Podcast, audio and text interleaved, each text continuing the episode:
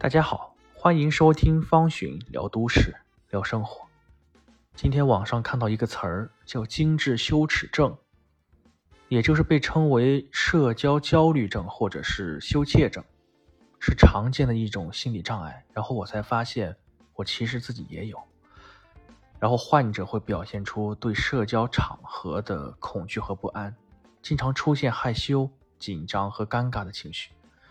然后我们会害怕被他人评价或批评，常常避免参加社交活动，导致日常生活和个人关系的受限。然后这种症状可以严重影响个人的自尊心和自信心。就是在五年前、十年前，我是极度的社恐，所以我特别想聊一下这个。然后做了新媒体以后，然后学会表达、学会思考和学会写作以后呢，会发现，哎，会稍微好一些。其实我想从两个方面去探讨这个问题。第一个呢，其实是想从教育和社会价值观。其实这个热点是针对很多女性的，她们曾经是容貌焦虑症，觉得自己长得不好看，觉得自己没那么精致的面容，没法跟大美女、少女去相比，所以她们会觉得啊，非常的没有自信。然后好不容易呢。呃，买了一些衣服，买了一些着装，买了一些修饰品来装饰自己，然后再走出社会的时候，他们发现，哎，他们又害怕别人关注他，对他指指点点，对他进行评价。如果去夸他、赞美他，他会觉得很假；但是如果不赞美他，或者说是，呃，有一些不好的评价，他又会觉得很失落。所以我觉得，其实应该就是从两点，因为从小，尤其是女孩子，我们家长会怎么教育她？会告诉她，你是一个正经孩子，或者说你应该乖乖的。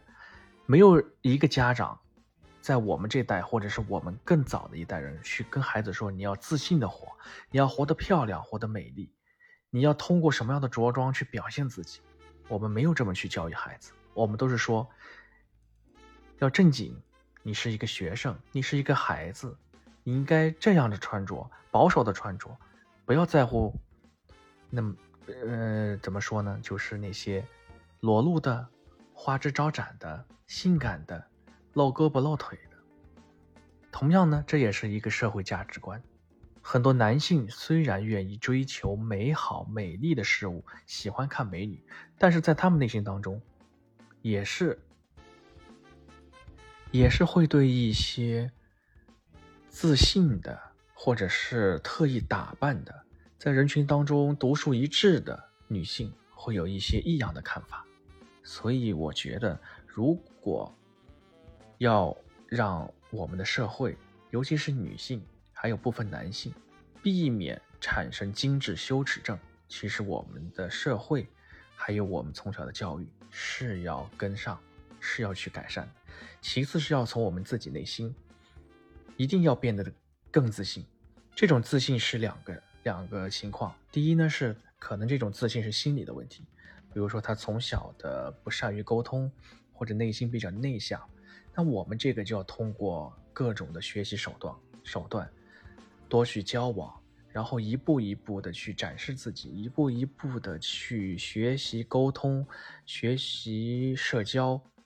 然后通过改善自己的心理状况，去释放自己，去让自己变得更开朗。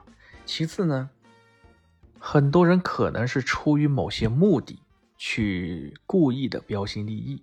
你可能没有到这个水平，没有这样的收入，但是你却花好多好多钱去透支，让自己变得更像上层的人，更想去向上交往，去接触那些。真正意义上，你曾经想达到的成功人士上流社会，但是因为你的不习惯，所以你会在意别人对你的眼光，会形成一种焦虑。